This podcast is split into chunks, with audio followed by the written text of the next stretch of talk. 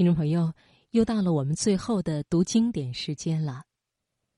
村上春树是日本现代著名小说家，他二十九岁开始写作，一九八七年第五部长篇小说《挪威的森林》出版后，随即引起村上现象。他的作品风格深受欧美作家的影响，基调轻盈，被誉为日本八十年代的文学旗手。其作品在世界范围内具有广泛的知名度。好，接下来的读经典，我们就一起分享村上春树的散文《我与幸福之间只差一只猫》。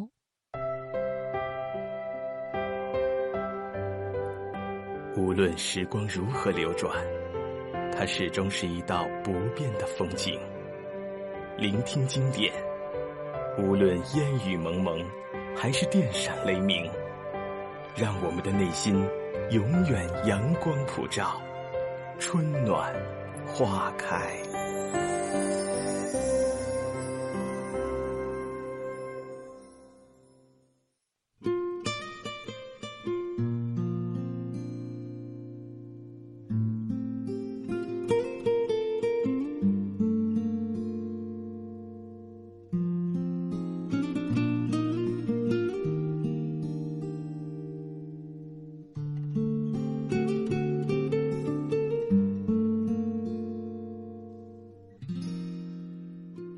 上大学时，在夜里打工回家的路上，看见一只小猫咪，一喊它，它便一边叫一边跟着走，一路紧追不舍，跟到了家门口。无奈只好给它一点吃的，猫咪就在家里住了下来。我并没有专门给它起名字。有一天听广播，说有个人养的猫，不久前失踪了。名字叫彼得，于是想，那干脆就叫彼得吧。彼得就这样生活在我家，长成了一只有点凶的小公猫。早晨肚子饿了，它就啪叽啪叽的拍打我的脸。不过，一人一猫比较投缘，一起生活了好多年。那时跟相处的女孩子交往不顺利。待在学校也觉得没意思，烦心事还真不少。可是只要和猫儿一起坐在午后的阳光里，静静的闭上眼睛，时间就会温柔而亲密的流淌过去。后来我开了一家店，叫彼得猫。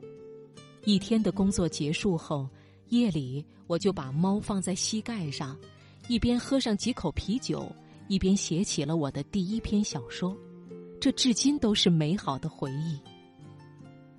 经常有人问，为什么您的作品总能让人感到温暖呢？也许，这应该归功于陪我写作的猫咪吧。当时的我二十出头，刚结婚没多久，囊中空空，连一只暖炉都买不起。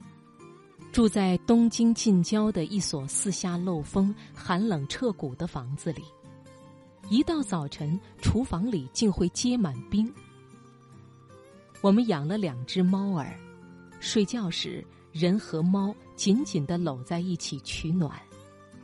当时我家成了猫儿们的活动中心，时时有猫儿结队来访，有时候就把它们搂在怀里，两个人和四五只猫儿。搂抱着睡在一起，那是一段艰苦的日子，但是由人和猫儿拼命酿造出的温情，令人感动。从那以后，我就想写能酿造出温暖的小说。二十多岁的时代就这样手忙脚乱的过去了。要说那十年间还记得些什么的话，就是一天天拼命干活儿。经常债台高筑，养了许多猫咪。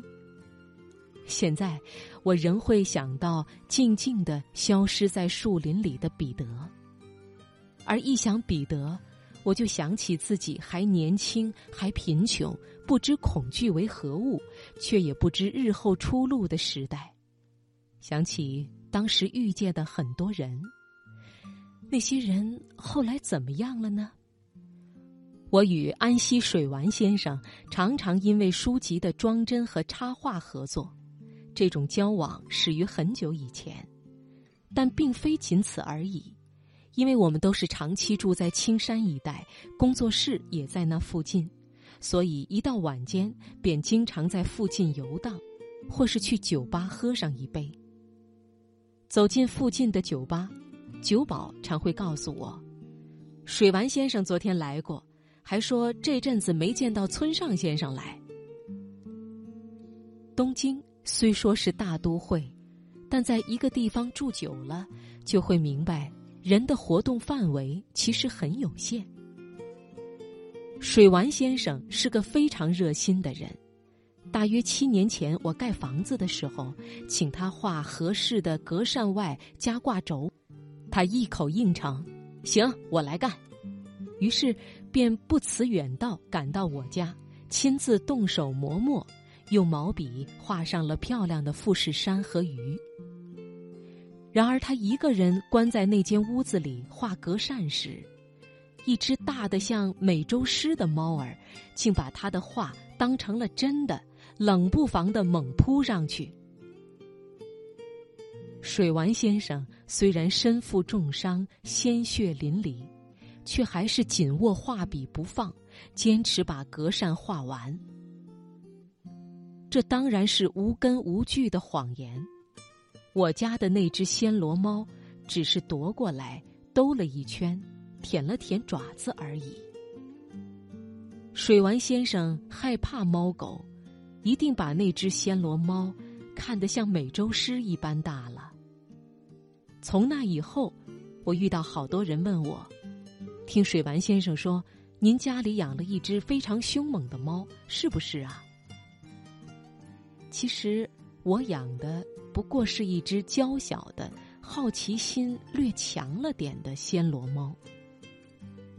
猫儿是神秘的，缪斯是我养的猫中最长寿的，它活了二十一年。有一天，我和猫咪一起躺着睡觉。缪斯就像人似的，也把头放到枕头上。我迷迷糊糊的闭上眼，刚要睡着，听见一个细小的声音在耳边嘀咕。但是那种事，可是身边一个人都没有，只有一只熟睡的猫。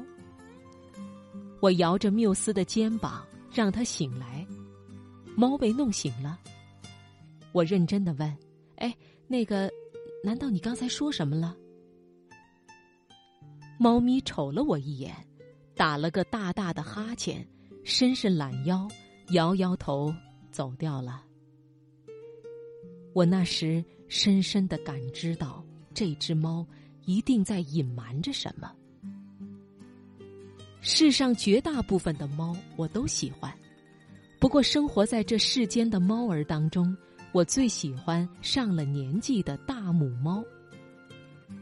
我和那只猫咪一起生活，是在六七岁，刚刚升小学的时候。它的名字叫段通。它有毛茸茸的毛，肥嘟嘟的后脖颈，凉凉的耳朵，喉咙发出咕噜咕噜的声音，像夏末的海浪声。空寂无声的午后。当猫咪躺在洒满阳光的廊子里睡午觉时，我喜欢在它身边咕咚翻身一躺，闭上眼睛，将所有思绪从脑袋里赶出去，嗅着猫毛的气味，感觉自己也变成了猫的一部分。我们从猫咪身上学到，幸福是温暖而柔软的东西，它也许就在身边，不在别处。假如没有猫，这世界将变成什么样呢？大概就没有彼得猫，没有挪威的森林，也没有毛茸茸了。如果有一天早上醒来，发现猫不见了，我的整颗心都会是空荡荡的。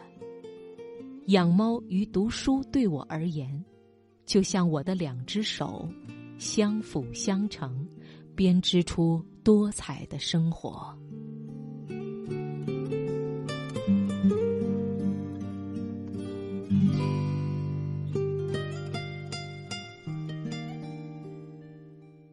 好了，听众朋友，时间到这里，今晚的财经夜读就全部结束了。刘静代表责任编辑小月制作肖磊，感谢大家的收听，明晚同一时间我们再会。